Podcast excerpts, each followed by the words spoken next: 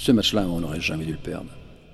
Même des décennies plus tard, Raymond Coppa, l'emblématique attaquant du stade de Reims, se dit qu'il s'en est fallu de peu pour entrer dans l'histoire. Et si ça avait été un club français qui avait remporté la première Ligue des champions de l'histoire? Après tout, cela n'aurait rien eu d'infamant, puisque c'est une invention française.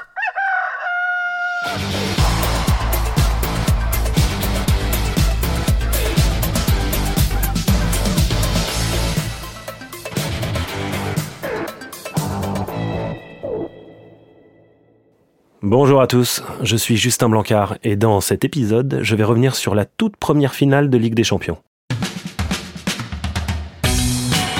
Nous sommes en 1956 et sur la pelouse, le Stade de Reims et le Real Madrid s'affrontent. Mais derrière ce match se cache une histoire un peu folle. À l'époque, les 22 acteurs ne sont pas encore au courant, mais ils viennent de disputer la première édition de la plus prestigieuse des compétitions de football. Si vous demandez à un joueur ce qu'il préfère gagner, un mondial ou une Champions League? Euh, Il y a fort à parier qu'il y aura un grand silence, un moment de doute, qui en dit long sur la place très particulière qu'a la Coupe d'Europe dans le cœur des amoureux du ballon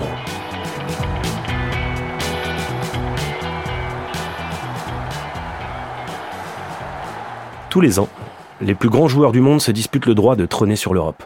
Les spécialistes s'accordent tous pour dire que c'est là que le football y est le plus ardu, difficile, mais magnifique. L'excellence poussée à son paroxysme. Et tout ça, on le doit à des Français. Eh ouais, rembobinons. Nous sommes le 13 juin 1956. La première finale de Coupe des clubs champions oppose le Real Madrid, meilleure équipe du monde, au Stade de Reims, son meilleur ennemi. Les deux équipes se sont donné rendez-vous au Parc des Princes, à Paris. Une première finale de Coupe d'Europe en France avec un club français. Franchement, ça a de la gueule, vous trouvez pas? Surtout que ce match, c'est le remake de la finale de la Coupe latine 1955, disputée à peine 353 jours plus tôt, au Parc des Princes également. La Coupe latine, c'est quoi? C'est un peu l'ancêtre de la Ligue des Champions, mais en bien plus modeste. Elle regroupait les quatre champions d'Espagne, du Portugal, de France et d'Italie. Sympa. Mais on est encore loin de notre belle C1. Revenons à cette première finale de Coupe des clubs champions donc. La foule a répondu présent. Plus de 38 000 personnes sont au stade pour applaudir Di Stefano d'un côté et bien entendu de l'autre la star française Raymond Coppa. C'est un événement national. Pour ceux qui n'ont pas pu avoir leur sésame pour le Parc des Princes, le Cirque de Reims retransmet même la rencontre en direct. Sur le terrain, les compositions d'équipes de l'époque feraient frémir les entraîneurs les plus frileux d'aujourd'hui les deux formations se présentent en WM, ou en 2-3-5 si vous préférez. Défendre, pourquoi faire? Ce qui compte, c'est marquer un but de plus que l'adversaire, non? Il est 20h30. Le stade de Reims peut donner le coup d'envoi. Rapidement, les Français prennent l'avantage. Dès la sixième minute, Michel Leblond vient tromper le portier madrilène. Il est imité, quatre minutes plus tard, par Jean Templin, qui profite de l'errance dans l'arrière-garde espagnole pour doubler la mise. Dans la foulée, à la 12e minute de jeu, Léon Glovaki enchaîne avec un troisième but, 3-0. La messe est dite. Reims est en chemin pour glaner la première Coupe d'Europe des clubs champions. Mais malheureusement, le troisième but est refusé pour une position de hors-jeu. Ce sera le tournant de la rencontre. Cette alerte quasi fatale a le don de réveiller les hommes en blanc. Di Stefano fait honneur à sa réputation de meilleur joueur du monde et relance les siens juste avant le quart d'heure de jeu, d'une magnifique frappe glissée au cœur de la surface. Revigorés, les Madrilènes poussent et égalisent à la 30e minute par Rial. Tout est à recommencer pour les hommes d'Albert Batteux. Le score ne bougera plus jusqu'à la mi-temps. L'arbitre siffle la pause, deux partout. Le temps pour nous aussi de souffler un peu et revenir sur la genèse de cette rencontre au sommet car derrière cette finale incertaine se cache une naissance tout aussi rocambolesque. Pour cela, il faut remonter un an et demi plus tôt, à l'hiver 1954. Wolverhampton, champion d'Angleterre en titre, s'offre le scalp de Budapest et du Spartak Moscou. Des victoires de prestige, mais amicales, qui enflamment immédiatement la presse britannique qui proclame les Wolves champions du monde des clubs. Une provocation qui va faire naître dans la tête d'un journaliste français peut-être la plus belle idée que le football ait connue. La Coupe d'Europe. Gabriel Hanot écrit alors dans les colonnes de l'équipe en décembre 54 Attendons pour proclamer l'invincibilité de Wolverhampton qu'il soit allé à Moscou et à Budapest.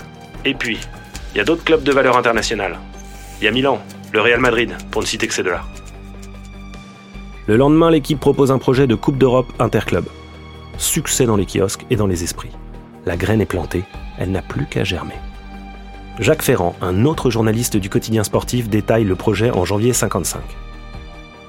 Des rencontres entre les champions des différents championnats au format aller-retour avec une finale sèche sur terrain neutre. Le tout en pleine semaine. C'est une grande première et ça a un double avantage. Le premier, ça ne chamboule pas les championnats domestiques. Le second, ça booste les ventes du journal qui n'a pas grand-chose à se mettre sous la dent entre deux week-ends. La Coupe d'Europe vient de naître. Il ne reste plus qu'à la jouer.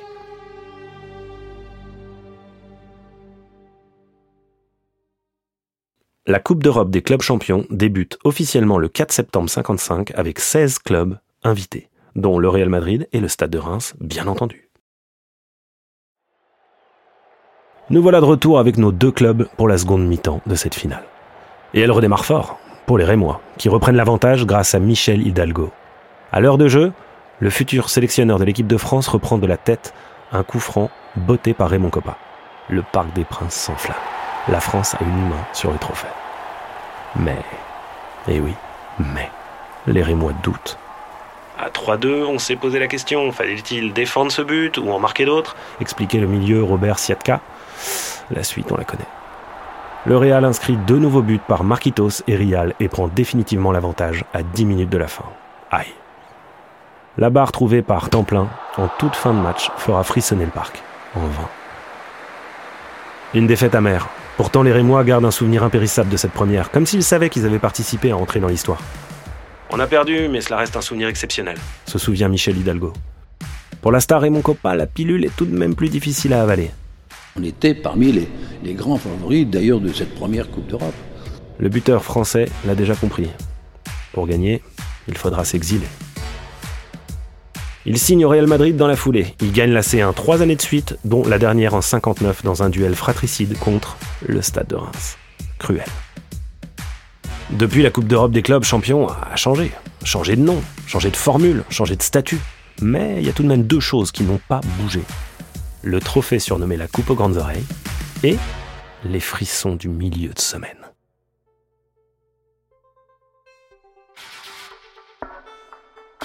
Merci d'avoir écouté cet épisode. Si vous aimez, soyez sympa rejouer, n'hésitez pas à nous le faire savoir sur notre page Apple Podcast ou Castbox. Merci bien évidemment à Yannick Merciris pour l'écriture et à Bababam pour la production. On se retrouve très vite pour un nouveau game.